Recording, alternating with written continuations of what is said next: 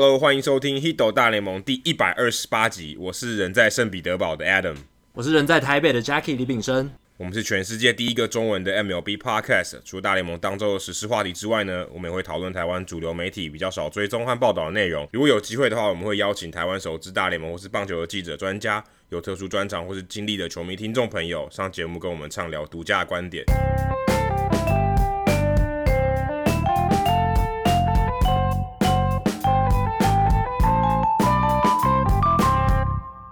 那这一集我们要先做一个更正，上一集我们聊到那个球员周的绰号 Zach Britton 啊，with K 啊，这个 Zach Britton 他他之所以会选择 with K，其实是因为他今年呃今年年初才正式把这个登录的名字改成 Zach Z A C K，他之前其实都是用 Z A C H 啊，虽然虽然念起来一样，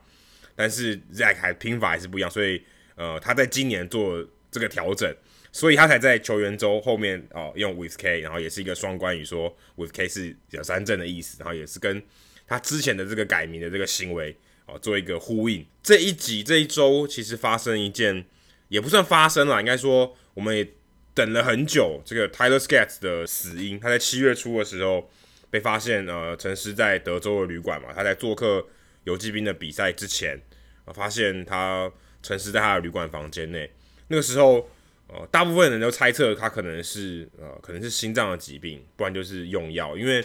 很明显不是外伤，然后也没有也没有一些其他的这个可能的情况啊，也不是谋杀。那验尸报告出来了哦，就最后结果判定 Skaggs 的死死因是他服用大量的止痛药和酒精，然后可能因为产生呕吐物，那他觉得很不适，导致有窒息的情况。那最后反正就是一个。大家蛮不愿意看到的一个悲剧，因为，呃，你说吃止痛药和酒精，我相信他是主动去做这件事情的，并不是，呃，有人塞止痛药或是塞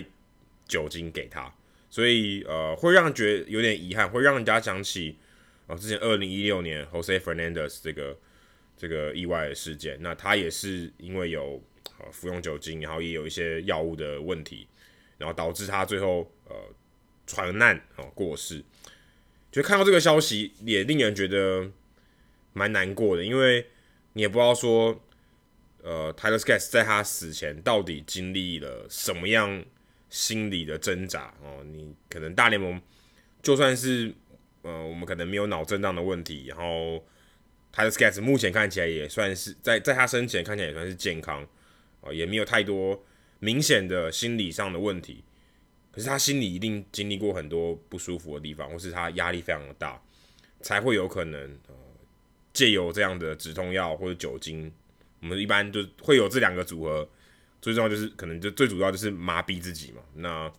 你想到 Skaggs 生前经历过这些事情，就觉得令人觉得蛮难过的。对，我看到这个事件的时候，其实上一次棒球界有这样子验尸报告的新闻，我自己印象比较深刻的就是 Jose Fernandez 啦，就是。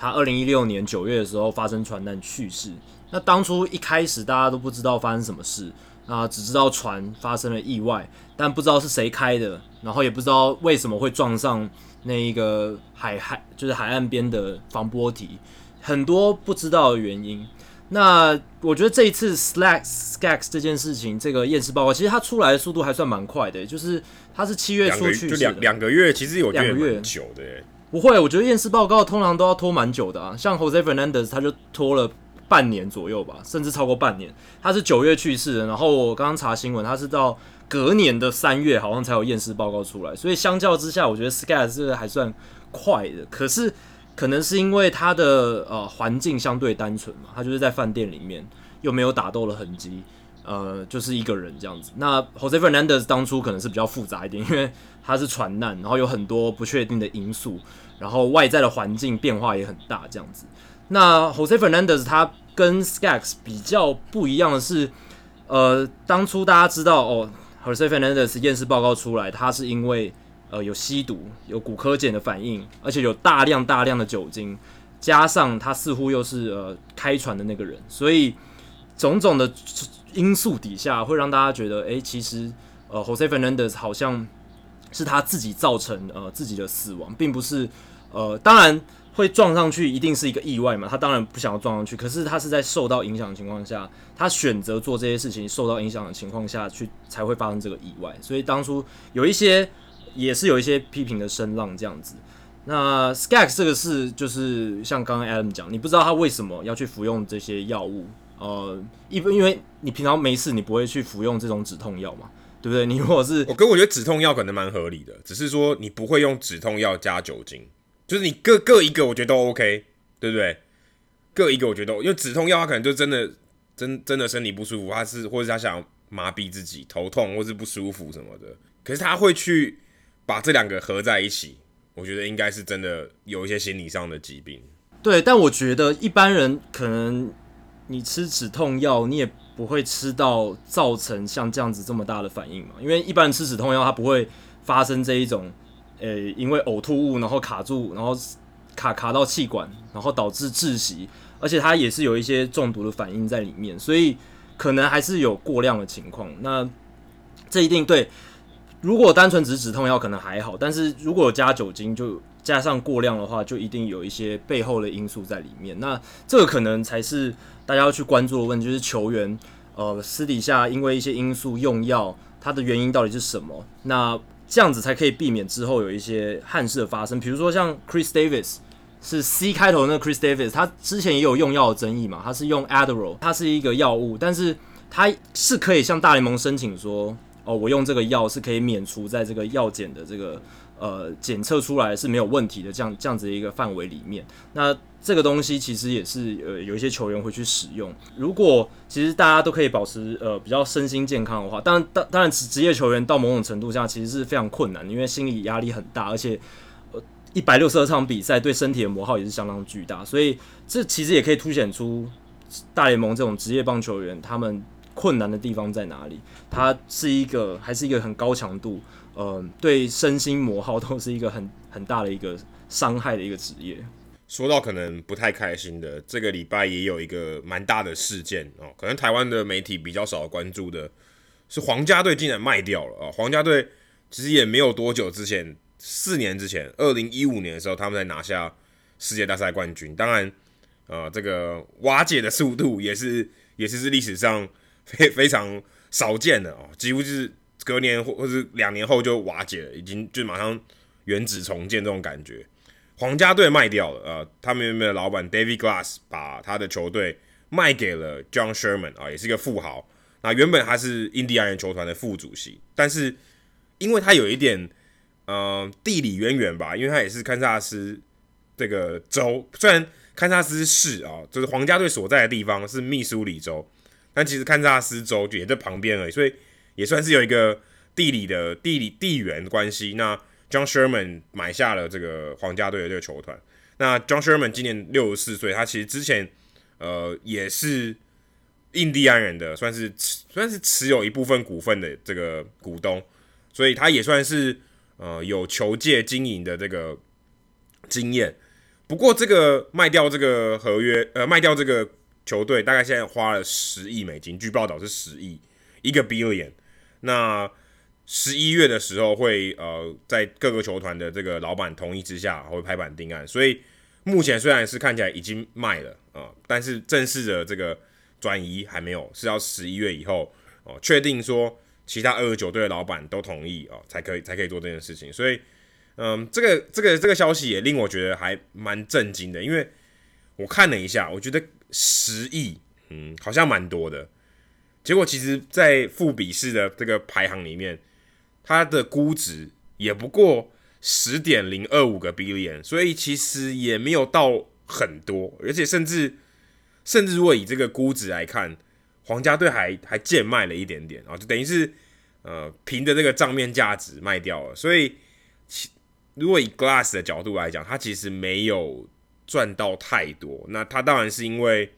呃，据报道指出是。他自己身体呃有一些，就是一些私人的健康的因素啊，所以决定啊就不想要再玩了，把这个把这个球队卖掉了。那十亿听起来，Jacky，你觉得你看到这个新闻的时候，你觉得皇家队卖十亿对你来讲是是什么样的感觉？我觉得少了耶，因为我也是看报道才知道，原来呃他卖十亿美金这个价值，他刚才 Adam 提到那个估值十亿又两千五百万美金，这个是在大联盟那一份复比士的报道里面是第二十八名，所以是倒数第三名，是非常非常低的。而且他卖出的这个价格十亿美金，比两年前迈阿密马林鱼卖给 Derek Jeter 跟他的这个合伙人还要少。对，也是叫 Sherman，但不一样的 Sherman。那当年 Derek Jeter 那个团队，他们买的是十二亿美金，是迈阿密马林鱼卖了十二亿美金，所以我蛮意外，竟然皇家队的价值会比这几年战绩这么差，而且一直被骂的马林鱼队还要低，这个是呃令我觉得比较意外的地方。那 Sherman 会想买这支球队，其实不意外，因为刚才除了刚刚 Adam 提到他跟这个地方有渊源之外。他其实本身就是皇家队的球迷，他小时候就是皇家队的球迷，然后他也是季票皇家队的季票持有者，所以这样算什么窝里反吗？因为印第安人跟皇家都是、嗯、都是同一个分区的，对。但我觉得他可能自己是另外一队球迷，然后来来之前来经营，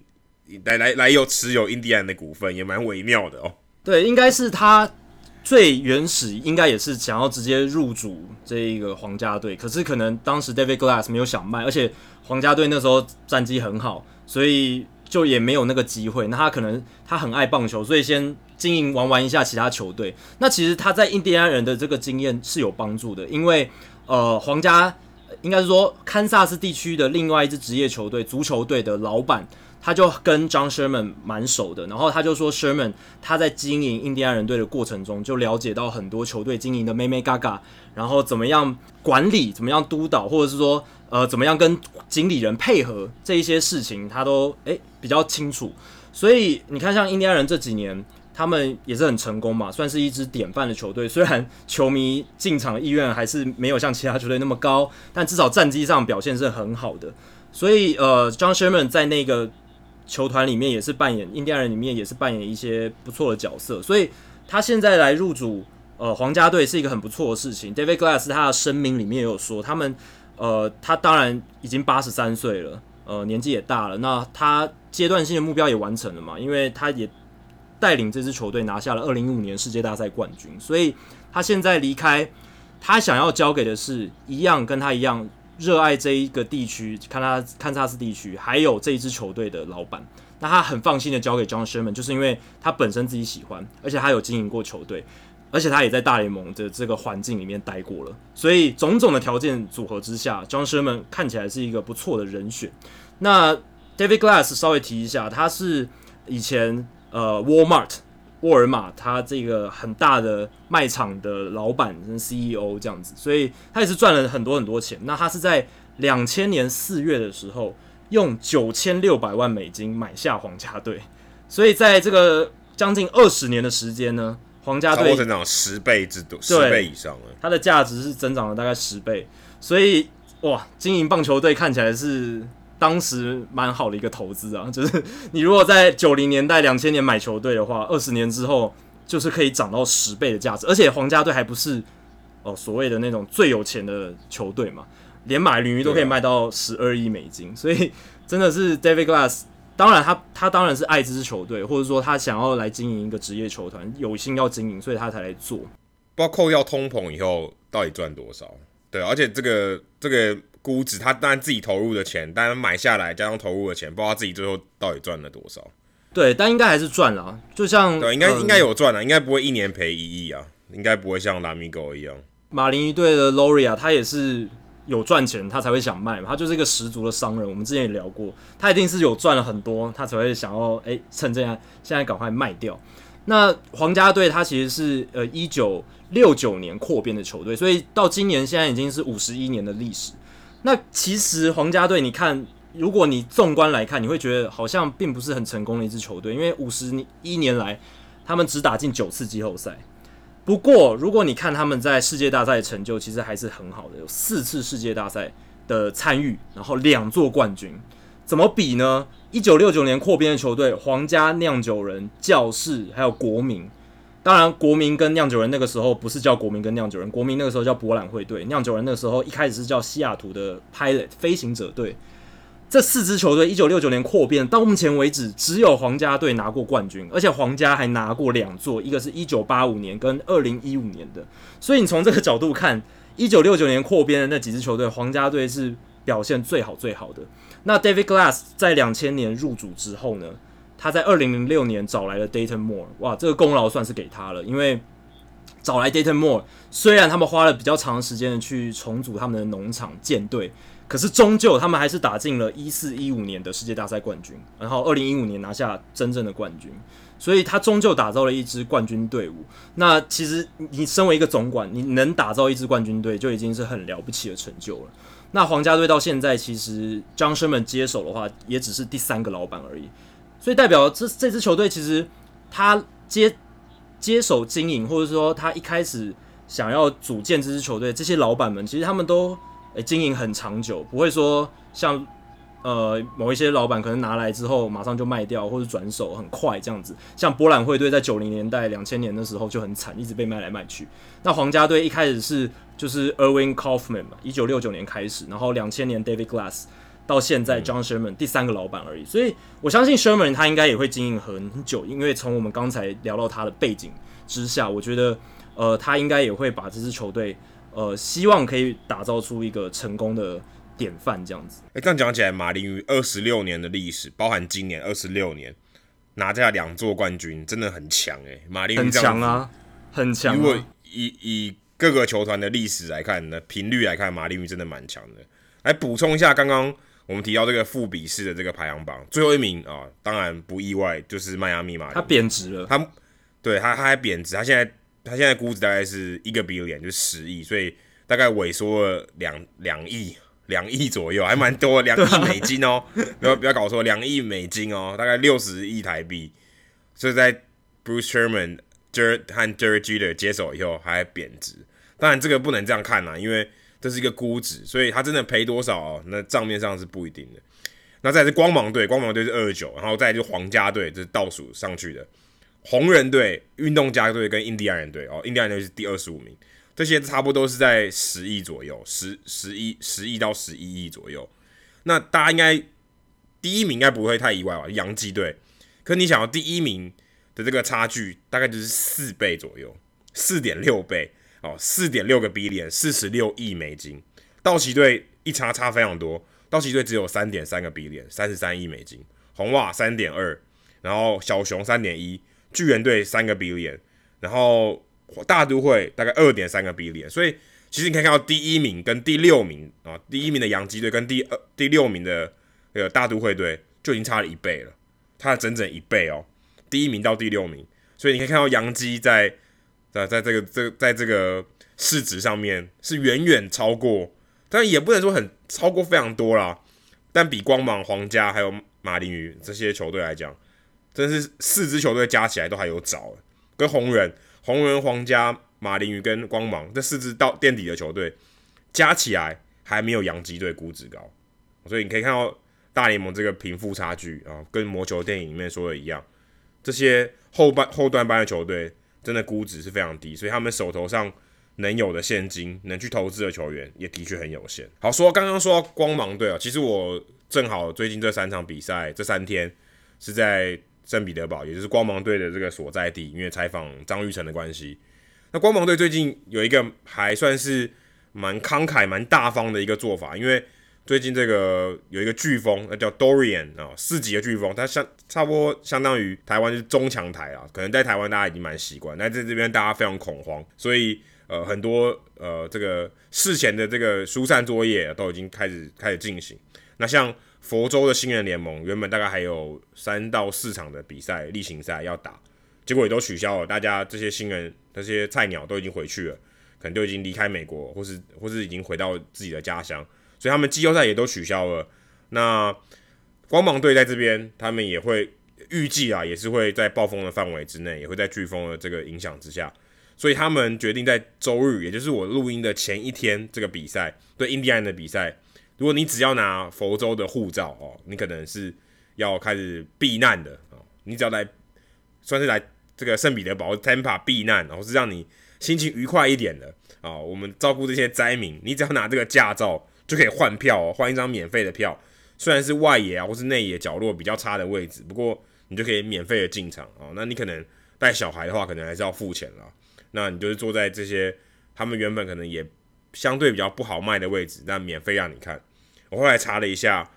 呃，因为有赠票，然后大家进来看光芒队的这个入场人数稍稍提升一点点，一万四千九百二十二人，然后还算是对上印但对上印印第安人的比赛，其实印第安人的球迷还蛮多的。我昨天自己观察，其实印第安人球迷来到呃，不管是他们可能就住在这个中佛州地区，或是他们从克里夫兰来，或是他从其他地方来，佛州其他地方来，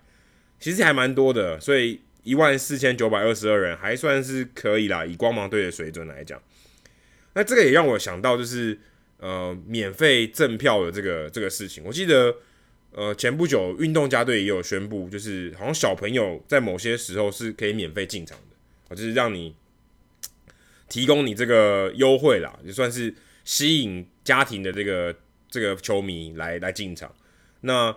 免费，如果你免费赠票给儿童啊，那他爸爸妈妈妈一定要带他来看嘛。那爸爸妈妈带他们来看，就要消费嘛。然后你可能就会买热狗啊，买饮料啊。那可能球场就可以，或者球团就可以靠这个赚到一些钱。那儿童免费入场的话，你也可以呃，算是培养下一代的球迷。那对于棒球的这个发展啊，长远来看啊，你可以算是投资未来的球迷哦。你把这个钱以后再赚。那这个方法，我就跟上次我们有讨论到嘛，红袜队那个补赛，然后让让小朋友免费进场，然后甚至赛后啊，你还可以绕垒啊，可以到球场里面绕垒这个活动，吸引这些小朋友。虽然只打了十二分钟啊，但你可以吸引小朋友进来，然后体验一下棒球，然后第一场，也许是他的第一场比赛，让他了解，诶，棒球比赛是这样子。甚至他如果喜欢的话，他未来也未来可能要求爸爸妈妈说带我带我去看棒球之类的。那我觉得。棒球一直在讨论说，呃，年纪过大啊、呃，你其实你去看小联盟的比赛，先不管不管大联盟，你看小联盟比赛一些比较当地的、比较不是大都会地大都会地区的这些比赛，你可以看到一个非常非常明显的情况，就是我我想应该有超过三三分之二或是一半左右的这个球迷都是白发苍苍的老人啊、呃，大概至少也有五十到五十五岁以上啊、呃，这个这个比例是非常高的。当然，很多人他不是来说像，可能像我跟 Jacky 一样，可能我们去看比赛，我们会看球员去去了解这些数据。诶，他们不是，他们好像看电影一样，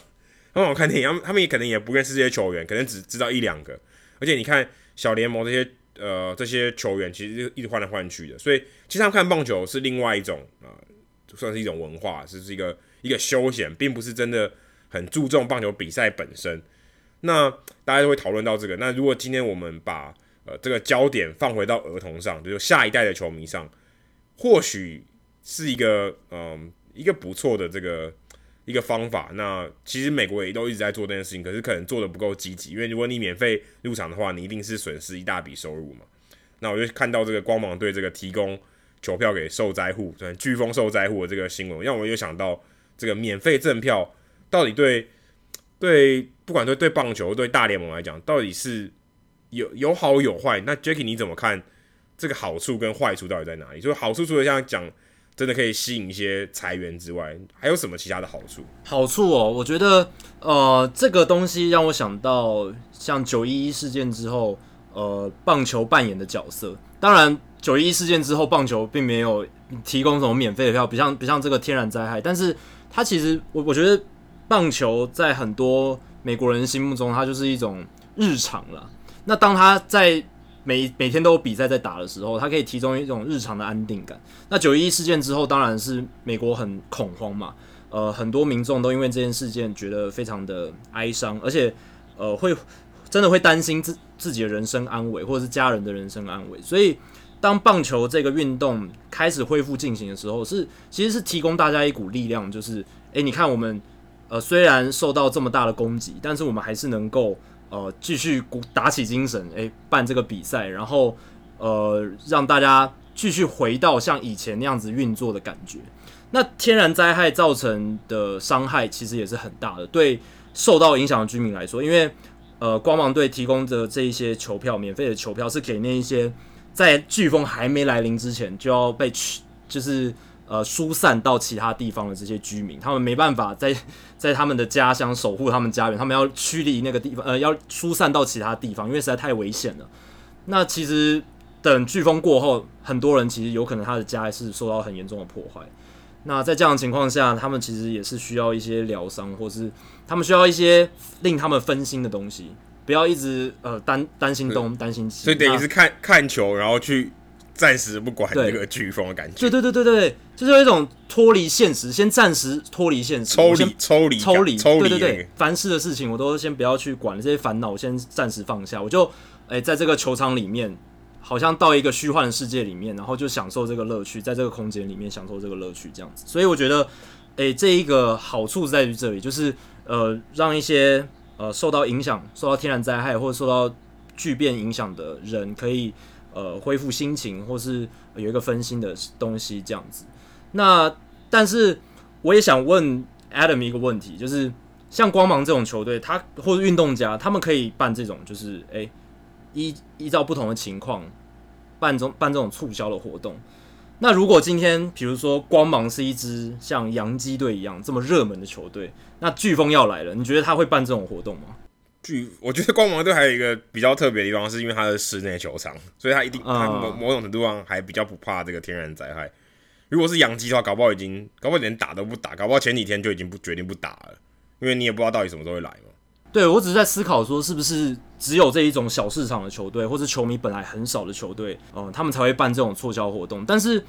有钱、欸、也不一定呢、欸。对啊，上次你记得我们去我们去看那个比赛，我记得我们去看洋基对光芒，在洋基的主场哦、喔，嗯，一样可以有六块钱的票嘛。虽然他是跟、啊、他虽然是他跟 是跟赞助商合作，但是也有六块钱票面价值六块钱的票，就觉得还是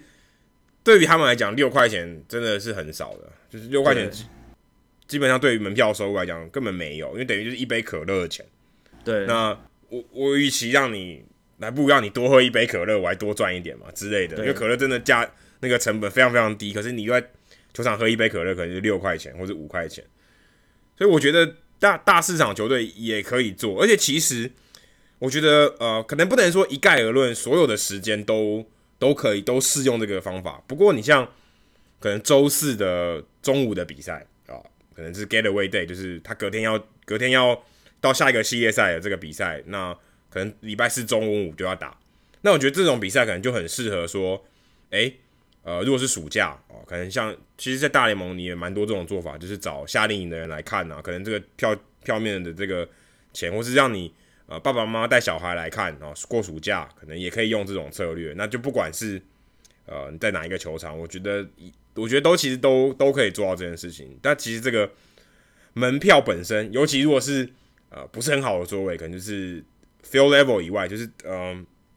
地面这一层以上的啊，对于对于这些球团来讲，其实这个票面价值都都是很低的啊。那与其赚这个票面价值，不如吸引更多的球迷进场消费，然后活络这个球场里面的经济。我我觉得可能也许是，我觉得也许是裁员。更有效拓展裁员的方法吧。嗯，只是我也觉得说，就是像这种运动家或光芒这一种比较特别的促销，或是宣传，或者是鼓励大家多看球这种活动，大市场球队真的比较没有诱因，因为他们几乎每每每场球他们不用做什么事情，啊、球票就会卖光光。而且我觉得还是跟战绩有关啊。如果洋基打的很烂的话，也许大家也真的不想看了。对。但光芒队比较可怜，就是 在即使战绩很好，好像也刺激不起来。还有印第安人队也是，他们战绩很好，都已经打进世界大赛了，结果隔一年他们的球票好像还是没有卖到很好很好的水准。那在这样的情况下，真的会刺激他们的行销团队去想出更多更好的，或者说更奇特或者更有创意的做法。那其实也是造福球迷啦，也让我们这种人可以有更多话题讨论。然后包括像一直被有。跟杨基 share 同一个差不多市场的大都会，其实也是嘛，他们也是要在这种险恶的环境底下，呃，去想出好的办法，呃，来突破呃洋基球迷的压境，他们要找到自己的另辟蹊径这样子，所以他们也会呃办很多特别的活动，洋基不会想到的活动，来刺激他们的球迷市场这样子。对啊，天使队也是，天使队同城当老二啊，白袜啊，这都都很辛苦的，这 这。嗯要当要要当那同城的老二，被被小熊啊，被道奇这种大球队欺负啊，都是蛮辛苦的。刚刚提到大都会，大都会今年应该算唯一的话题吧，哎、欸，可能也不是唯一啦，但最重要的话题就是 Pete Alonso，Alonso 应该是稳稳的拿下国联新人王了啊，他现在说话比较大声了，记者也都 也都会听了。最近他发表一个言论，我觉得蛮有趣的，就跟 Jacky 讨论一下，说，哎、把这个放进我们这一周的讨论的话题里面。啊，龙手现在一百零二分打点哦，啊，四十三支全垒打，四十三全垒打现在应该是领先集团。如果在我录音这一天啦，如果你可能听到的时候，也许啊龙手又打了更多更多全垒打，一百零二分打点，在呃全大联盟排名第九名，跟 Cody Bellinger 同样都是一百零二分打点。那记者在问他说：“哎、你觉得打点对你来讲跟全垒打？”打点是不是很重要？他当然说对啊，很重要。觉得他他觉得，如果你能把垒上的打者，呃，垒上的跑者打回来哦，是一门艺术，an art。对他讲是一门艺术，因为你在垒上打有人的时候打击哦，这个不管是张力啊、心态啊，哦，都是更高一层的。哦跟你在垒上没有人的时候，你可能进攻的方式是不太一样。如果你能在关键时刻，把你的队友打回来哦，把这个分数打进来，在你的打点账面成绩上加分，对他讲是一个是一个很重要的一个指标。那可是这个，因为打点在我们现在算是这一代的球迷里面，可能认为它是一个已经是一个传统数据了嘛。对我们来讲，已经不是一个进阶数据。评断一个球员在关键时刻的表现，或许已经不是这么啊、这么标准啊，比如说标准这么准确。这么准确去评量这个这个打者到底是不是很关键的打者，而且这个跟你在球队的打序有关嘛？如果就你今天在一个球队，你打第四棒、第五棒，那当然可能垒上囤积的跑者会比较多，你有机会产生打点的机会比较多，但不代表你就是相对关键的打者，因为你可能你的机会就是比较多，你的打点这个累积的当然比较快。那也许你第九棒、哦，可是你敲出一个很重要的打点啊、那你也可能是更关键的人物。所以新的这个数据啊，对于 Alonso 来讲，可能他没有那么在意，他比较在意的是打点啊，打点对他来讲是是一门艺术。那其实像进阶数据里面也有这个 win probability 嘛，如果你在 Baseball Savant 上面也可以看到每一场比赛啊，球员在可能各个 play 啊，不管是投手或打者，你都可以看到他说这场比赛他在这个。呃，胜利的几率上面到底加了多少？可能他一支全垒打就加了球队可能获胜的几率加了百分之三十。所以你可以看到，用这种方式去评估，也许更能表达出呃这个球员到底是不是有一个我们所谓的关键的表现。当然，Pete Alonso 他能打全垒打，我觉得像这种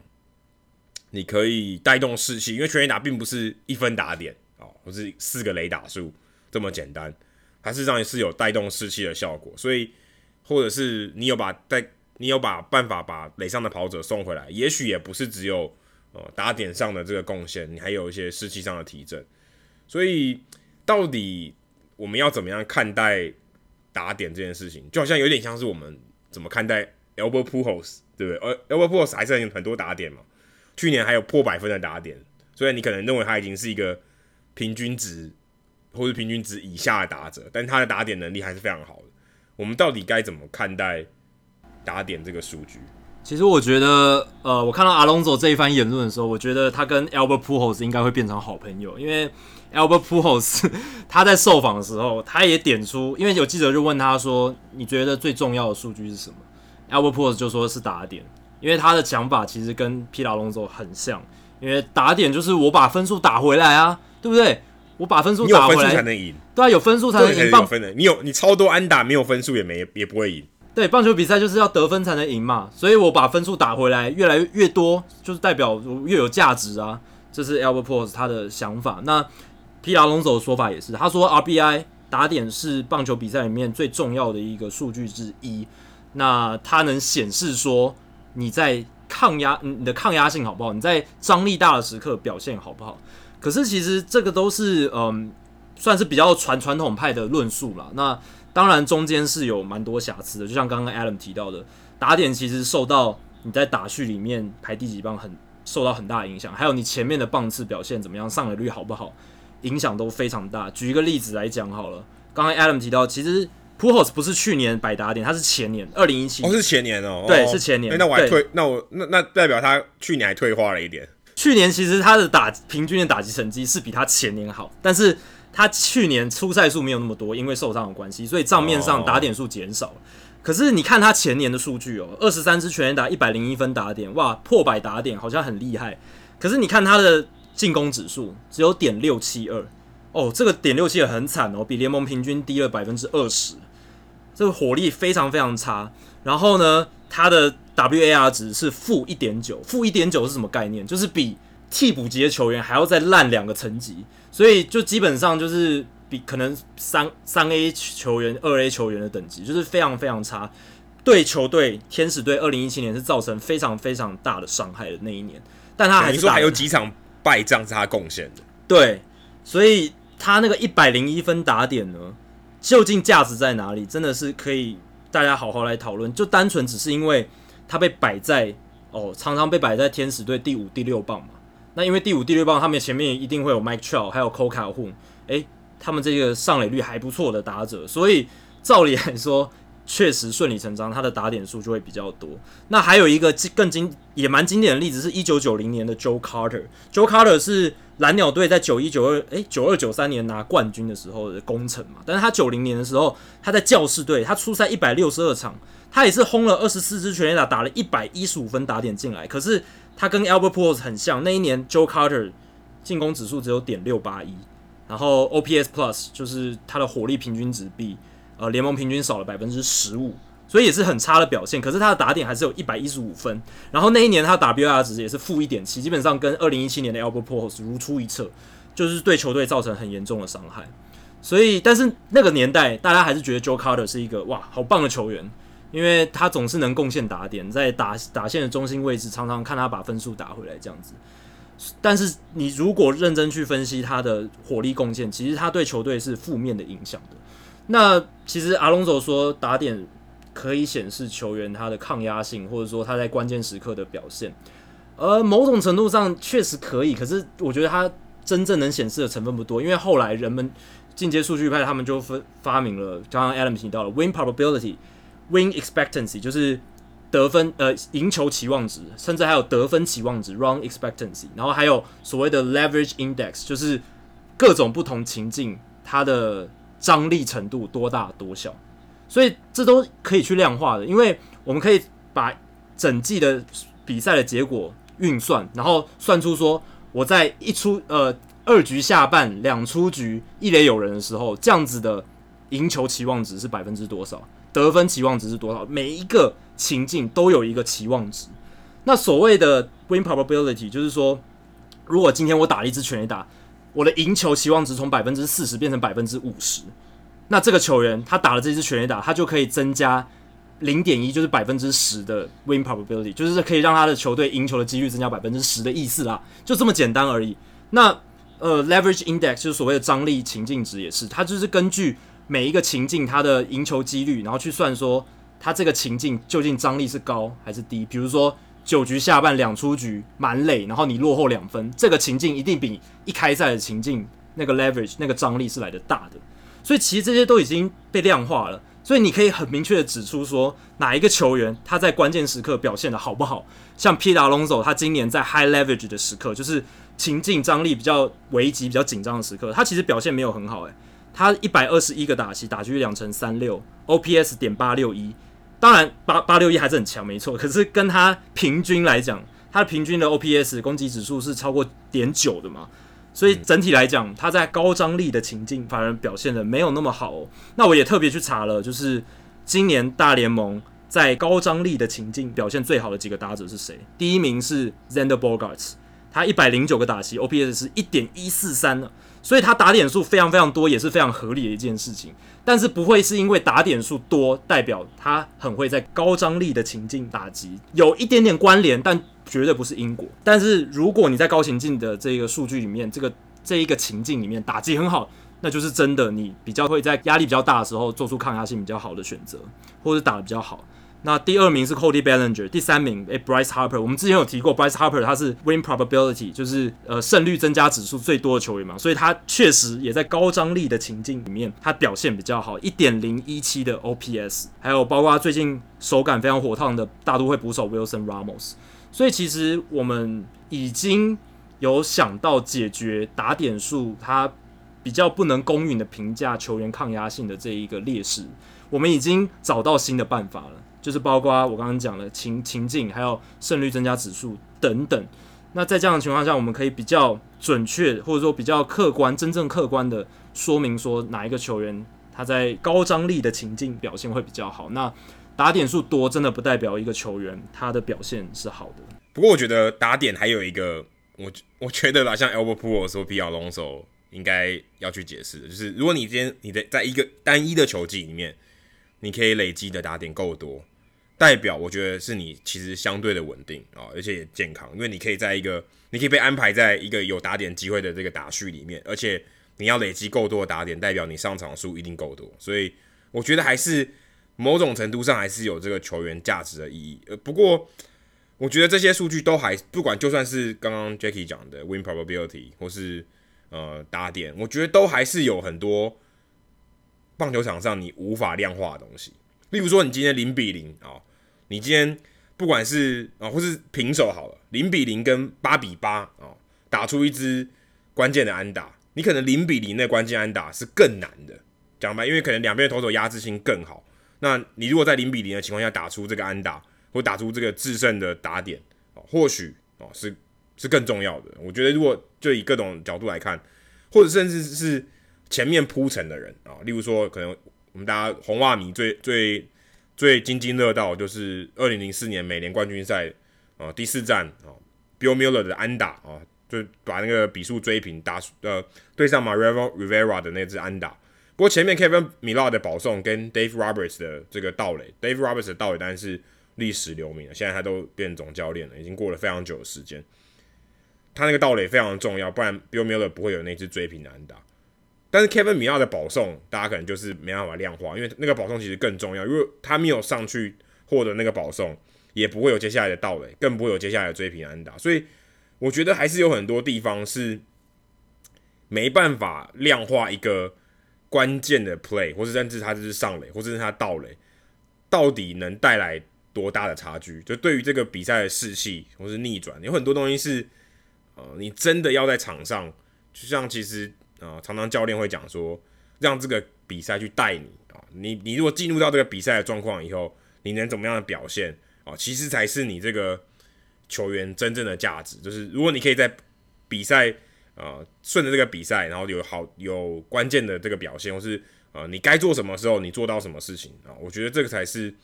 或许我觉得这才是更关键的吧。因为有些数据其实你还是只能量化你看得到的东西，看不到东西。我觉得啦，在教练的眼中，或许是更重要，因为他看的比赛，他现场看的比赛是更多的。那我们能看到的当然是数据比较多，因为我们不可能每场比赛都看，用所有的方式，用肉眼的方式，第一线的去看这些球员的表现。但是如果在教练的眼中，我觉得或许这些数据可能都还不够，或许他们认为，就像 Mike Socia，他认为 Albert p u o l s 很有价值，或是 Mickey Callaway 可能觉得。Pete Alonso 的打点比他的全垒打更有贡献，所以我觉得这个看法或许也不完全都是都是有都是说这个数据就量化就可以代表所有的事情了。对，就比如说像刚刚 Adam 讲到 Kevin Millar 那个保送，对，我们可以算出说在那个情境底下，Kevin Millar 选到保送，他可以帮红袜队那个时候增加多少的胜率，呃，胜率期望值可以增加多少？可是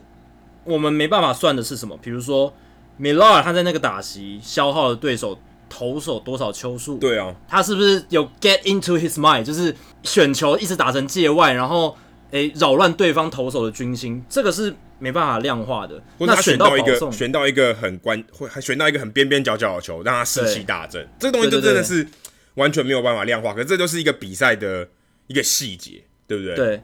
而且胜率期望值，他只会把他的 credit 就是功劳全部归在投手或者是打者身上。比如说投手三振一个打者，这个期望值的减少，就是对手胜率减少的这个期望值是算在投手身上，这个 credit 是给他的。那打者打出一支全垒打，呃，也是给他，或者是他打出一支安打，可是他没有考虑到手背以及跑垒。所以今天如果跑跑者可能一直干扰投手，对，造成投手投不好，搞不好这才是投手赛后说，我觉得我投失投是因为跑者。对，所以有很多数据，它其实是比较专注在比较单一的面向，是可以给我们作为一个呃蛮客观的一个参考。可是全面性来看，呃，还是要考虑很多很多呃人的因素，还有一些心理的因素，因为这因为比赛还是人打的，不是一个模拟的赛事，所以这中间还是有很多好玩的地方可以去摸索。这样说到人哦，大家可能看到去年洋基队从红雀队找来 Luke Voit，我觉得哇，红雀队可能亏大了，你怎么把这个老菜鸟就这样送给了洋基队？诶，结果其实不然哦，如果你有在看。红雀队的比赛，或是你是红雀队的球迷，你可能现在会觉得，哎、欸，或许我把 Voit 换出去是一桩还算蛮成功的交易，算算双赢吧。因为其实，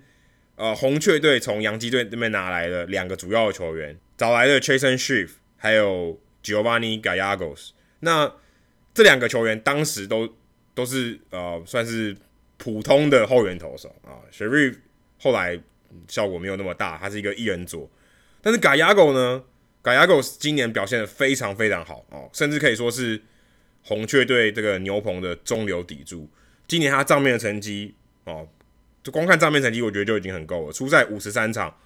防御率只有二点零五，投六十一点一局啊，至今啦八十次三振，WHIP 值是零点七六六，WAR 值就以一个。只投六十一点一局的投手能拿掉 WAR 值一点九，也是非常非常离谱的事情。他的 ERA Plus 就是相较于全联盟的这个平均值是两百零九啊，等于比平均的投手好一倍还有找哦。他对对方的上垒率只有二点一三，哦，只有零点二一三啊，就等于是大概将近十个打者上来，八个会被他解决啊。所以你可以看到 Gallegos 其实。当时看起来好像是一个呃，可能不是很重要的一个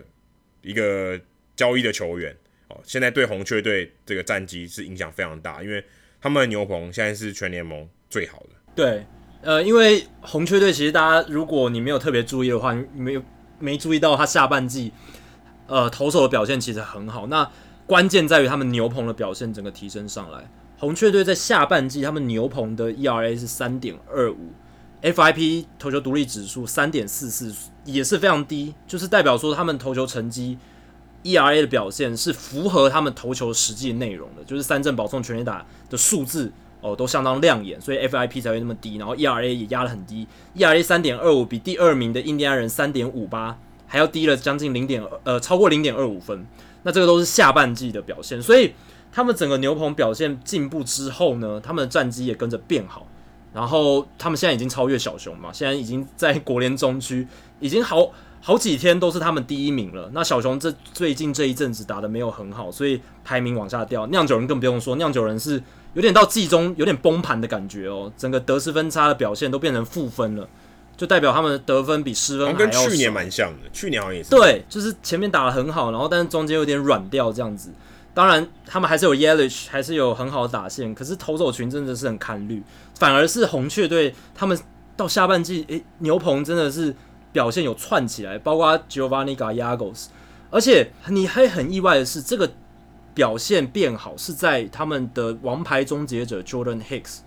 报销的情况下，诶、欸，投出这样的成绩，这个是比较让人意外的部分。因为你会想说，你如果季前跟我讲，今年 Jordan Hicks 会报销。你觉得红雀的牛棚表现会怎么样？我一定会跟你说，完了，惨了。哎、欸，不要不要不要不要这样。还有 Andrew Miller，对，Andrew Miller 也可以啊，对不对？但 Andrew Miller 今年打表的表现也不好。我才要提到这个问题，包括 Jordan Hicks 报销就算了，他们这几年签的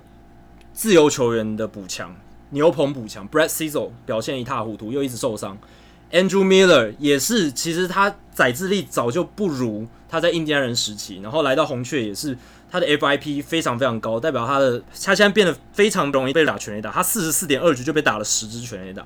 非常非常惨。所以这两个球员都没有表现出来。然后他们从蓝鸟交易过来的 Dominic Leone，就是用 Randall Grichuk 去换的这个后援投手，他在蓝鸟的时候，Leone 在蓝鸟的时候投的很好，结果来到红雀之后，诶、也投的非常差。今年三十四点二局，防御率五点九七。当然，三振保送的表现还算可以，可是自责分率的表现就是不理想。所以他们补强了很多人进来，但是这些人都没有表现很很好，反而是他们自自己产出来的。像他们交易过来 Gallegos，当然不算是他们自己产的，可是这个算是 Luke Voit 交易非常成功的一个部分。然后 Carlos Carlos Martinez 从先发转到牛棚去，诶，表现的也中规中矩，还算很不错。然后 John Brebbia、John Gant 这两个 John 双 John 都表现的可圈可点，非常出色。而且 John Gant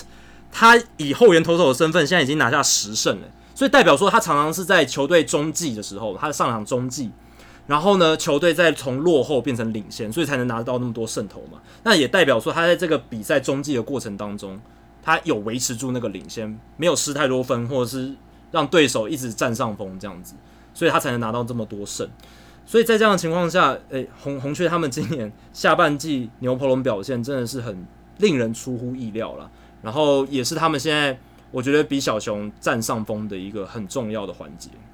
对啊，因为牛棚毕竟是呃季后赛很关键的一个这个关键点，甚至说，甚至现在今年最近的季后赛啊，基本上牛棚已经是决胜点了啊。只要你只要你的牛棚够稳啊，甚至你把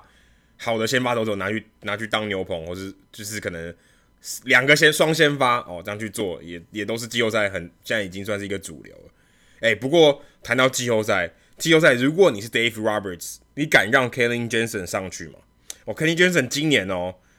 三十四次救援机会哦，算是正常嘛，因为他其实都还蛮健康的，但砸锅七次，哎，防御率现在是生涯最差的三点七六。三点七六以一个终结者来讲，其实不太理想，因为他今年被全垒打这个情况实在太严重了，已经被打九轰了哦。Kenley Jansen 应该心脏的影响，我不知道是不是真的有真的有对他这么大影响，但是他在他后面的 Joe Kelly，Joe Kelly 投的很好，八月一分未失哦。如果我是那个 Dave Roberts，我可能会现在考虑九月让 Kelly 来试试看关门了，因为。等到十月再来试，我觉得可能是有点危险。那不如 Jansen 跟 Joe Kelly 来轮流看看，九月能不能把这个关门的工作做得更好一点。不然我在季后赛很抖诶、欸，你敢让 Jansen 上吗？对啊，呃，Jansen 他今年被打九轰有多夸张？他是在五十二点二局被打了九轰嘛？他在二零一六跟二零一七年这两年，他总共投了一百三十六局被打九轰，所以等于是他被轰率几乎是。乘二以 double 以上了，那这个对一个你在后后段局数 high leverage 高高高张力情境里面上场的投手来讲，这是最不应该发生的事情。所以呃，Kelly Jensen 他的压制力是真的有在下滑，呃，比较被容易挨轰。那刚才提到 Joe Kelly 是一个道奇可以选择的选项，还有另一个是 Dustin May，虽然他今天被一个强袭球打中头，可是好像呃没有大碍，是一个不幸中的大幸。Dustin May。呃，如果到季后赛，我觉得道奇也可以把它当成一一枚活棋运用，因为从前几年季后赛我们看到道奇队，他们是很愿意把一些先发投手的素材拿来放到牛棚里面，包括像是前田健太，其实我觉得到季后赛前田应该有又会变成牛棚的对付右打的武器。那如果 Dustin May 跟前田可以扮演类似诶长中继或者是在高张力情境底下，专门对付很强的右打者的这种投手的话，那道奇队就有一些余裕，可以让诶 Kenley Jansen 的角色也许变换一下，或者是让他跟像刚刚 Adam 讲的，让他跟 Joe Kelly 互相搭配。然后我觉得道奇现在战绩这么好，是一个优势，就是在于说他们九月份可以实验一件事情，对啊，他们对战机的压力没有那么大，所以他们其实可以灵活。现在九月份好，我们就来。调整一下我们季后赛怎么样打法，所以是最好的一个状态。他们就可以让 Kenley Jansen，比如说在一些呃六七局上场，看他的反应怎么样，看他投球内容怎么样，还有 Joe Kelly 在不同的使用状况下他的表现会是如何，这些都是道奇队在现在其实他们躺着都可以进季后赛嘛，所以他们可以去尝试这些东西，然后慢慢去调整到季后赛该有的步调，包括让先发投手适度的休息。做一些调整，然后让，因为现在九月球员名单扩编了嘛，所以有很多年轻的手臂上来了，他们可以呃让打者野手的板凳变多，让一些打者野手休息，这些都是他们有余裕去调整。相比于那些还在 bubble 里面的，就是所谓还在非常竞争激烈、胜差数非常接近的那些球队来讲，这是道奇队他们有的余裕，因为那些竞争很激烈的球队，他们每一场都至关重要。你像大都会，呃，像费城人、像红雀、小熊这些球队，他们。没有办法，他们每一场都要拿出他们最顶尖的阵容出来，不然他们随时呃都有可能被取代。那刚才红雀还有一个关键忘忘记提的是先发投手了，Jack Flaherty 整个大爆发，在下半季也是大爆发的表现，所以他们现在表现才能够战绩才能够维持的这么好。不知道 Kenny 砸锅有多造成多少次道奇队再见安打，应该也蛮多的吧？我是没有算啊，因为道奇队今年再见安打好像已经 已经变成一个招牌活动了，然后在在主场感觉好像每十场就有一场再见安打，或者或者可能更少的场次就出现再见安打，已经变成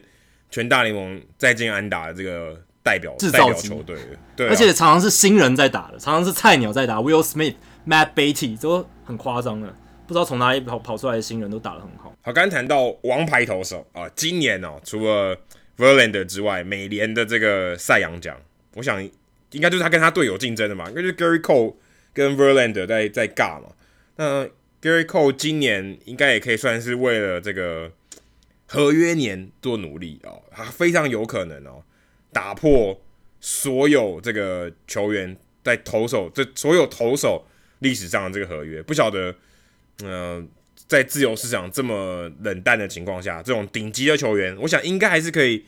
创造出蛮高的价值。或许呃，一年三千万啊、以上也不也都有可能，因为考量到 Gary Cole 跟我们一样，他前队友 Dallas Keuchel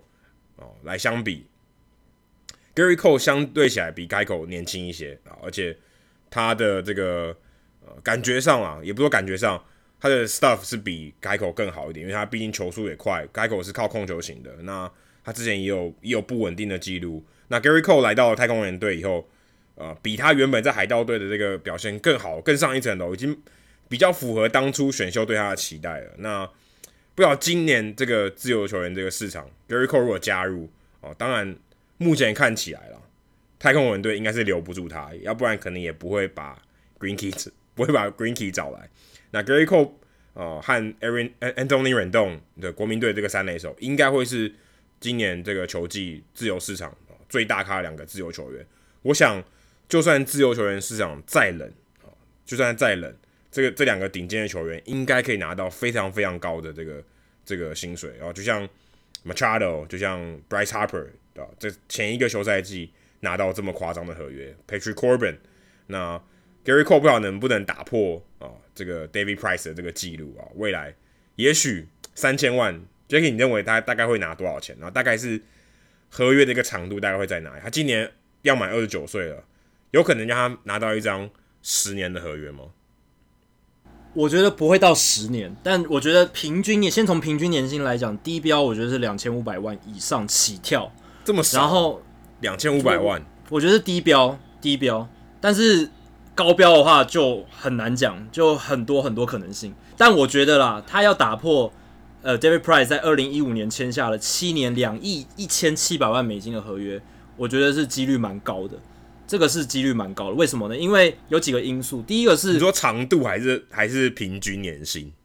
总值总值就是总值，对总值总值。先先先先先不要讲年限，先先讲总值就好。我觉得他应该会打破这个记录，有几个原因啊。因为第一个就是。Gary Cole 他今年刚刚好，他在二十九岁这一年还不还不到三十岁，二十九岁这一年他投出他算是职业生涯最佳数据的一年。当然，你可以去 argue 说他去年是不是投的更好，但是我个人觉得他今年的表现又更上一层楼，因为我是看他三振保保送的表现，因为我觉得这个这个指标蛮有意义的。那他今年的 K 九值十三点三，比去年十二点四又更高，而且他的 B 九值又下降，变成二点二，从去年的二点九变二点二。那它的 WHIP 降到一以下，所以这一些都是一个很指标性的数据。当然，它的 ERA 跟去年都差不多，然后投球局数应该也会跟去年差不多，所以你可以说他是今年投出职业生涯数据最佳的一年。而且他今年还打破了太空人队史的记录，什么记录？就是单季最多双位数三振先发场次，就是他有十五场先发三振数都上双，这个打破之前呃太空人 JR Richards 的记录了，所以这个也是一个里程碑。那在第一个年纪，第二个数据最佳，第三个是他的经纪人是 Scott Boras。而 Scott Boras 最喜欢做什么事情？当他手中握有一个非常顶级的自由球员的时候，他想做的事情就是设下一个新的 benchmark、新的里程碑、新的自由市场的指标意义的合约。像今年 Bryce Harper 那一张合约，你如果你你如果不看他年限的话，总值三亿三千多万是大联盟史上最多嘛，超越了 John Carlos Stanton 的合约。但是他是签了十三年。那为什么要签到十三年？这就是我觉得就是 Scott Boras 他在想说，他要设立一个新的标杆。那如果平均年薪没办法设一个新的标杆，因为大家对 Bryce Harper 的表现的还有他真正的价值有一点疑虑嘛，那他就把年限拉长，然后把总值冲高，冲冲高超过超过 Giancarlo Stanton，他就是要设立那个新的标杆。所以今年他握有 Gary Cole，二零一九年球季结束之后就要成为自由球员，这个最顶级的投手自由自由球员。他一定会想要设立一个新的标杆，超越二零一五年的 David Price。我觉得 Scarborough 这个野心一定是有的。Gary Cole 还有天使队有什么样的一个关系呢？Gary Cole 他从小在加州长大，然后他大学也是念加州的。天使队的所在地离他以前住的地方其实非常非常接近，所以如果天使队积极招揽他的话，是非常有可能让 Gerrit Cole 加盟他们。而且天使队。这几年一直被大家骂说，哦，一直没有人帮助 Mike Trout 辅佐 Mike Trout，有大谷啊，大谷大谷翔平有大谷，可是投手是一个很大的大灾问嘛，所以 Gerrit Cole 进来的话，应该会给他们球迷、他们 fan base 还有队友都是一个很大的信心提升。再来是洋基队，洋基队是一直以来其实都一直非非常喜欢 Cole 的，Brian Cashman 非常喜欢 Cole，他在高中的时候选秀洋基队就选 Gary Cole，只是那时候没有没有签下来。然后后来才下一次的选秀就已经被海盗队选走了，就变成选秀前几前几顺位的第一顺位的球球员了。然后后来洋基队又想要透过交易把他换过来，但是也没有成功，被被太空人换走了嘛。所以在这样的情况下，呃，洋基队其实是一直很想要他。那前两次都失败之后，现在他们可以撒大钱来抢这个球员，洋基队也有可能。那再来就是很有钱的费城人队、巨人队都是。有可能来进驻 Gary Cole 的球队。那我觉得 Gary Cole 他今年球季结束之后要拿到超过两亿一千七百万美金的合约，应该是蛮有可能。那我觉得年限的话，有可能是在我觉得，因为他没到三十岁，所以年限至少五年，应该是五年起跳。那如果他想要球队想要年限少一点，那 AAV 就是所谓的平均年薪就会冲高。那五年的话，大家可以算一下，如果五年。要超过两亿一千七百万美金的话，那可能一年就要四千多万，四四千多万，这可能有一点太超过了，这可能有些球队就会却步。可是这也是有可能性的。那如果如果年限拉长一点，好，到七年好了，那一年可能就是三千多万，这个我觉得是蛮有可能的。我觉得七年三千多万，然后超越 David Price 的那一张合约是蛮有可能的，因为 David Price 二零一五年就签了七年两亿一千七百万嘛。那以 Gerrit Cole 他。现在的素质，他的年纪，还有他我刚刚讲的种种的因素，他的现在条件都比当年的 David Price 要来得更好、更诱人。因为 David Price 没有一百英里的速球，然后他的变化球也没有像 Gerrit Cole 这么犀利，所以我觉得 Cole 他这一个冬天，他跟 Scott Boras 会有一个很好的自由球员的斡旋的过程会去进行，这样子，我觉得大家可以值得关注。如果他拿下赛扬奖的话，我想应该也会加薪不少。因为我觉得 Gary Price 虽然他的这个球威，但他好歹也是状元，好吗？他的球威虽然当然没有像现在这个 Gerrit Cole 这么好，不过当时他签下这个合约的时候，他已经拿过赛扬奖了。所以我觉得这个呃，我们常常说薪水啊，不是付未来的啊，是付他以前的啊。以前他的这个成绩你是要买单的。以前的球队花很少的钱用他，但是你现在这个新的球队。你付的是他以前的这个表现，因为可能以前的球队没付他那么多哦，还要把它补回来，所以有些东西还是可能这个过往的这个记录是也蛮重要的。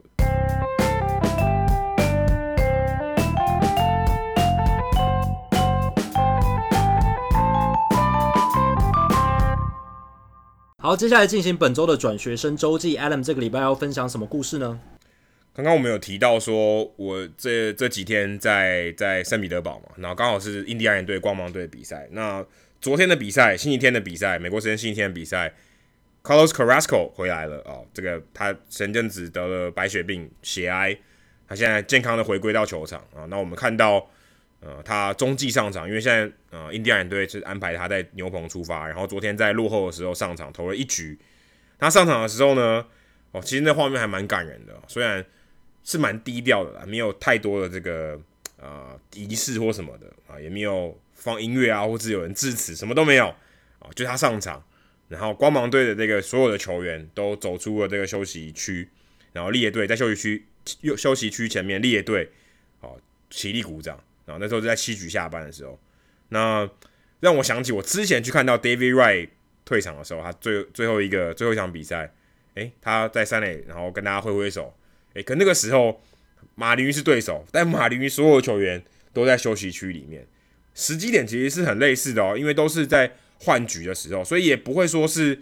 呃比赛中间啊，说可能两人出局把把。把后面投手换下来哦，像这种时间，球员从休息区走出来，好像有点怪怪的。其实是一个一局的开始，所以其实球员是可以走出来，然后呃列队鼓掌的。那我想起，其实当时啊、呃、看到马林鱼队对 David Wright 这种，诶，好像稍微有点不太尊重啊。像光芒队这件事情都做得很好，然后全场都起立鼓掌欢迎 Carrasco 回来，虽然是他的对手啊，不过大家鼓掌去欢迎他啊，算是也算是一个。嗯，鼓励吧，因为毕竟要经历经过这个癌症的治疗，并不是太容易的，并不是很容易的事，是非常困难的事情。那能健康的回到球场上啊，我觉得是对这个球迷或者对印第安队、对光芒队都是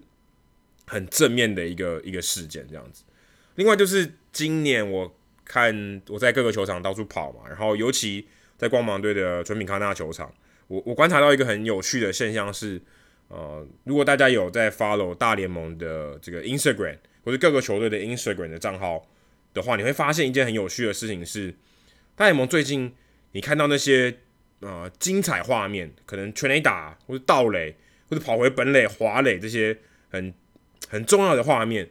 你会发现已经慢慢越来越多不是转播单位提供的画面，哦，是一个特写，很像电影镜头啊，是用。是用我们说的单眼相机去拍的啊，你可以看到它可能慢动作啊，或是呃有一些特写镜头，你会发现他们用更多像是做纪录片或是电影的方式来做这些我们说的 highlight 啊，就是不管全垒打或是盗垒、跑回本垒得分去做这些事情。那其实大联盟是有养一个叫做 MLB Social 的团队啊，专门去做这些东西，去拍每一个打席，甚至每一球他们都会拍，那把这些东西全部记录下来。但可能每一球。如果这个球没有发生任何，就可能这是一个好球，一个坏球，可能就把它删掉。但他每一球都会尝试记录，因为你永远都不知道全垒打什么时候发生嘛。每一个球都会记录，然后这个 MLB Social 的团队就会把它呃，如果今天是一个全垒打，他就会当场把这个影片编辑好，上传到 MLB 的这个可能小编团队吧，然后由 MLB 这边官方的账号或是球队的官方账号去发。那我觉我觉得大联盟在这个，尤其在做这个社群的那个内容是很有用、很用心的啊、哦，也很及时。有不管很有有很多种角度，也有很多慢动作，而且你可能在这个全垒打发生的十分钟后，你就可以在这个社群媒体上看到很精彩的片段，可能是他庆祝啊，或是他呃在本垒手手举上天啊，或是打出全垒打那个瞬间怒吼啊。可能在十分钟之内，你都可以看到这些很高品质的这些影片在社群媒体上，所以我觉得大联盟在这个呃团队上面是做得非常好的。每一场比赛，呃，当然不是每一个球场都有，因为就像我在呃在马林鱼的球场，我其实没有看到这些人。那在光芒队球场，我就看到至少两到三个，而且可能还是呃别的地方啊、呃，像我认识的人，摄影师，他可能从别的地方调过来的，说啊，今天有人可能请假，或是他可能呃。不能来，那可能要来支援，所以他们一场比赛可能都有两到三个这个 MLB Social 的人去做啊、呃、这个影片的拍摄或者是摄影，呃，可能有静态的照片啊，也有动态的摄影去做这件事情，然后立刻提供呃球迷朋友有这个有这个内容，而且球队也有类似的这个角色，他们也会拍这些东西，然后跟 MLB 合作，然后把这些素材可能是呃隔一天然后介绍昨天的这个精彩画面的时候。也会用这些很高品质的东西去做。那我觉得这些内容其实都都能，嗯、我觉得可以很好利用。其实台湾也都可以多多去学习。就算你从社群媒体上的经营，其实你可以看到，嗯、台湾的中华职棒跟大联盟这很大一段的差距，就在对于这个影音的内容制作上面，其实他们是非常用心的。纵纵使是只是一支拳一打，他可能也把这个全垒打拍得很震撼啊，不是说今天只用。转播单位的，因为你看中华之棒很多 highlight，其实都是转播单位的 highlight 嘛，并不是有很多角度甚至慢动作哦、你可能在电视转播上看不到的，那我在社群媒体上给你看到，所以大联盟在这方面是很用心的，不是只有照片呢，也是有很多动态的影片，甚至像拍电影一样、拍纪录片一样，把这些比赛的细节啊、比赛的这个很有很高潮迭起的地方都把它记录下来。我觉得这个是呃，我这一周看到非常有趣的这个现象。好，接下来数据单元，我们其实刚刚一直没有聊到的这一周，其实最重要、最重要的事情就是 Justin Verlander 又投出五安打比赛了。我、看到其实昨天看在场边看到这个新闻的时候，我觉得有点腻，觉得哎，怎么怎么又五安打比赛了？对，其实就是在我们录音这一天的发生的事情啊。Justin Verland 他生涯第三场的无安打比赛了。那前面两场分别在二零一一年还有二零零七年，那那个时候。Verlander 都是老虎队的球员。比较有趣的是，他上一场的完打比赛，二零一一年五月七号，他也是对蓝鸟队，而且也是在客场 Roger Center，所以他是史上第一位哦，两场完打比赛都在同一个对手的客场投出来的这样子的一个投手。Justin Verlander 是史上第一位，那他当然也成为史上第六位生涯至少累积三场完打比赛的投手哦，加入 Larry Cochran、Cy Young。Bob Feller、Sandy Koufax 还有 Nolan Ryan 的行列。那当然，除了 Koufax 还有 Ryan 以外，其他都是三场。Koufax 有四场，Nolan Ryan 有七场。Verlander 可以挑战看看七场。反正他现在三十超过三十五岁了，还是投的很好，搞不好还是有机会。感觉可以投到五十岁。对啊，他我应该没有问题哦。所以 挑战七场，因为 Nolan Ryan 也好像也是他偶像之一，所以。哦，他挑战他偶像的记录，而且他可能穿太空人队球衣，也有 Nolan Ryan 的那个灵气加加持。对对对，因为 Ryan 可以说最强的时候就是在太空人的时期。那 Verlander 他是史上第八位在不同球队投出完打比赛的球员。我比较意外，其他七位里面，其中一个是野茂英雄，所以哇，真的是亚洲之光诶，生涯曾经在大联盟投出过，诶，在不同球队都投出过五万打比赛，野茂英雄。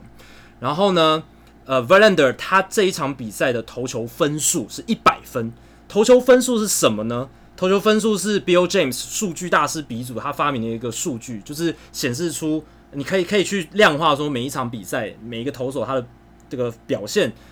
有一个量化的依据这样子。那这个算法是五十分开始，五十分是基础。然后呢，如果你多一个出局数就是加一分，然后呃，如果完成一局投球就加三分，然后如果你被打安打或者是呃被失分或得失分保送就会扣分，这样以此类推。大家这个详细的规则可以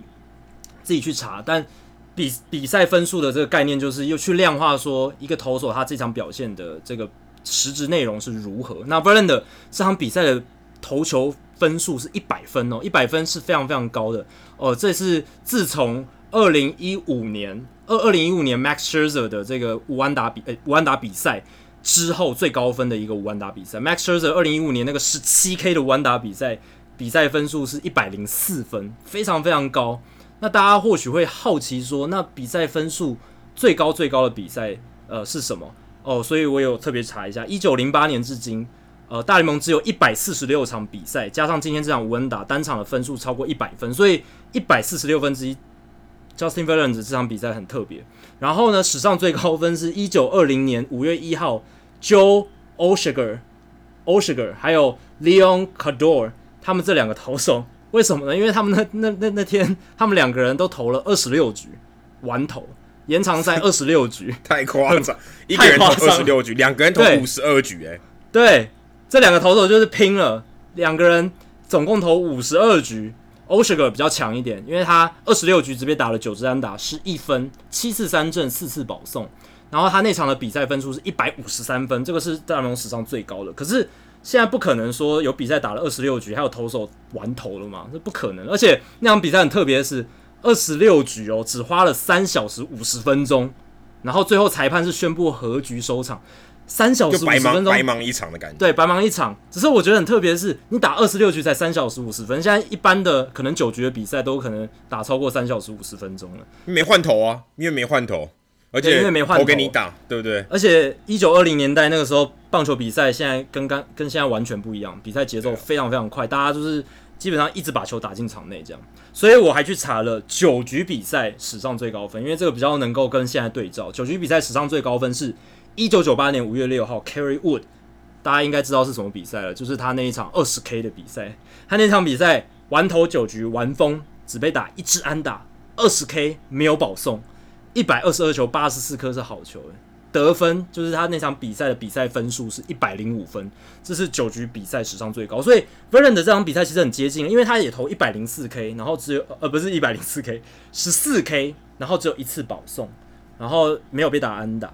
所以一百分的分数也是非常非常高的，非常接近 Kerry Wood 当年的表现。那当然 Scherzer 前几年那个无安打比赛也是非常非常接近。v e r l a n d 这场比赛一百分哦，那也是一场无安打比赛嘛。然后这场比赛是两千年以后第五场投球分数至少一百分的无安打比赛啊。那加入了的行列是 Clayton Kershaw 的二零一四年无安打比赛是一百零二分，Matt Cain 二零一二年的无安打比赛一百零一分，而且 Macan 的二零一二年的完打比赛还是一场完全比赛哦。然后还有 Randy Johnson 在二零零四年的完全比赛。也是一百分，然后呢，Verlander 是一九零八年至今第十场投球分数至少一百分的完打比赛。Verlander 他也是大联盟史上第三位对同一支球队至少投两场无安打的投手。那之前是 Eddie Jones 在白袜队的时候，还有 Tim Lincecum 二零一三年跟二零一四年对教士队都投出无安打比赛。Rand 这场比赛十四 K 嘛，无安打比赛十四 K，呃，在无安打比赛史上呢，只差三 K 就能变成无安打比赛史上最多 K 的比赛了。那纪录保持人是 Nolan Ryan，一九七三年七月十五号，Nolan Ryan 投出了十七次三振，那一场无安打比赛是哦最多三振的无安打比赛。那后来二零一五年 Max Scherzer 追平了这项纪录，也是在无安打比赛里面投出了十七次三振。然后还有其还有一个其实是很有趣的，就是 v e l a n d 其实他这一天也达成了今年赛季两百五十 K 的里程碑哦。那他是呃大联盟史上第五位生涯有至少五个赛季都两百五十 K 的。那其他是 Scherzer、呃 Nolan Ryan、Randy Johnson 还有 Roger Clemens。诶，生涯要五个赛季都两百五十 K，这个是非常了不起的事情，非常难得的事情。我记得他跟 Gary Cole 也是史上第一对在同一队投手两个超过两百五十 K 的。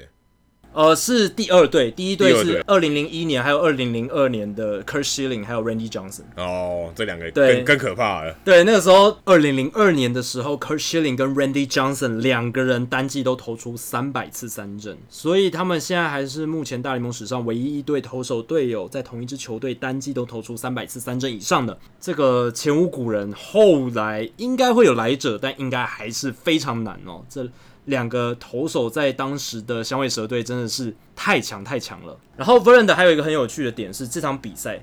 他到第九局最后一个打席对 Bo Bichette，他这场比赛最快的五个球都是在最后一个打席投出来的，都超过了九十六英里，就压压线呢，压线冲一下。对，就是在最后的时候，所以代表投手他们是可以真真的是在这数据印证了说，投手到比赛最终关键时刻。他也想要吹，是真的可以把它吹出来，是真的可以吹到底，吹到他极限的。那他今天就是这场比赛最快的是九十七点二英里。然后再来看到的是，这个礼拜有很多全垒打的记录又都被打破了，包括双城队本季的全垒打数已经来到两百六十八支了，超越去年的洋基队的两百六十七支，缔造大联盟球队的新纪录，就是单一球队在单季的全垒打数。双城的两百六十八支是大联盟史上最多，而且呢，在 Jorge Polanco 超出全垒打之后，累积到第二十轰之后呢，双城目前阵中有八位球员单季都二十轰了，那这个也是大联盟史上的记录哦，史上单季单一球队。最多二十轰打者的一个记录，八个太强了。然后反过来看精英队的话也很惨，他们今年被轰了两百六十七轰，他们已经在本周超越了二零一六年的辛辛那提红人。红人那一年挨了两百五十八支全垒打，是原本的大联盟单季团队最多挨轰的记录，但现在被精英队超越了，而且现在球季都还有一个月要打，所以不管是双城还有精英。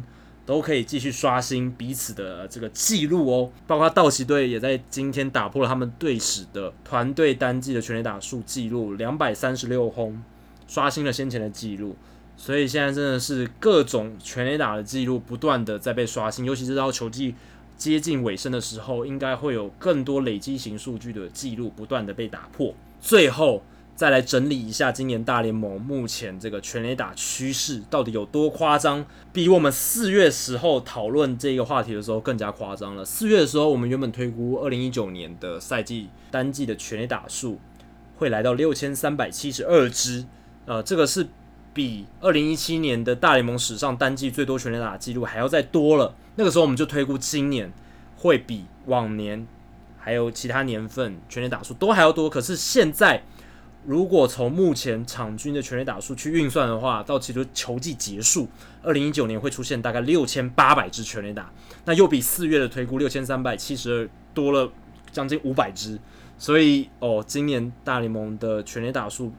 不断的增加，而且是速率也在增加当中。那现在目前二零一九年已经有五千七百四十五支全垒打了，这已经是大联盟史上第二高的记录了。那接下来就是要打破二零一七年的六千一百零五支纪录，应该很快很快就会打破。那二零一九年肯定是会刷新大联盟单季的全垒打数纪录。那这个一定是跟球有关系了，那球这个问题已经是受到大联盟官方还有业余的这一些呃棒球专家们证实的一件事情。再来看就是全垒打占总得分的比例，今年的比例是百分之四十五点一，这个数字也是远远超过先前的记录，是二零一七年的百分之四十二点三，今年又上升了将近三个百分点，去年是百分之四十点一，呃，今年百分之四十五点一。那五年前的二零一五年是百分之三十七点三，所以在短短的这个五年间，五个球季，四个四年间啦，呃，上升了快将近八个百分点，全垒打占总得分的比例，几乎一半的得分都快要是，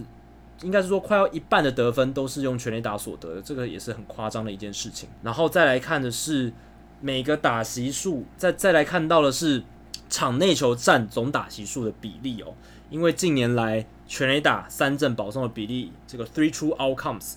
三纯数据的比例的增加，造成场内球的比例越来越少。我所说的场内球是全垒打以外，在场内的界内球的这些的比例是百分之六十四。二零一八年去年是百分之六十六点六，二零一七年是百分之六十六点九，二零一五年是百分之六十七点五，所以今年百分之六十四又降了，比四年前降了大概三点五个百分点，呃，也是非常非常多。然后一垒安打也变少了，今年的一垒安打占总打席数的比例是百分之十四，那二零一四年是百分之十五点五，一九七八年早先的话是百分之十六点五，所以跟数十年前比起来，一垒安打的数量比例也都是一直在减少，今年只有百分之十四，这些都足以凸显出棒球比赛的节奏越来越缓慢，呃，越来越单调，三纯数据 three true outcomes 保证三振全垒打的量越来越多，场内球的比例越来越少。这个趋势呢，在今年大联盟一整年，我们在季初有讨论这个数据，然后来到了季末，其实这个整个趋势是一直延续下去的。好，以上就是《Hito 大联盟》第一百二十八集的全部内容。如果大家喜欢我们节目的话，欢迎加入《Hito 大联盟》在脸书的社团《Hito 大联盟讨论区》（Hito 大联盟讨论区）。加入这个社团，回答三个简单的问题，就可以进入社团，跟我和 Adam，还有其他上过我们节目的来宾以及其他听众朋友一起讨论棒球，分享棒球的乐趣。如果大家有任何美职或棒球的相关问题，欢迎上我们的官网 hitomlb.com 上面填写发问表单，我们会尽可能在节目一个月一到两次的听众信箱单元上面统一回答、讨论、分析大家提出的想法还有问题。如果你想订阅我们的节目，也很简单，详情只要上我们的官网 hitomlb.com，hitomlb.com。上面就有订阅方式的解说，不管你用电脑、手机、平板，作业系统是 iOS 还是 Android，都可以免费订阅。另外，我们现在在 Spotify 上面也上架了，所以如果你有使用 Spotify 的话，欢迎直接在上面订阅我们节目做收听。最后，希望大家到 iTunes 的 Podcast 专区，在 Hito 大联盟的页面底下帮我们评分还有留言，让还没听过 Hito 大联盟的朋友能更快速的了解我们的内容还有特色。那今天就到这里，谢谢大家，拜拜，拜拜。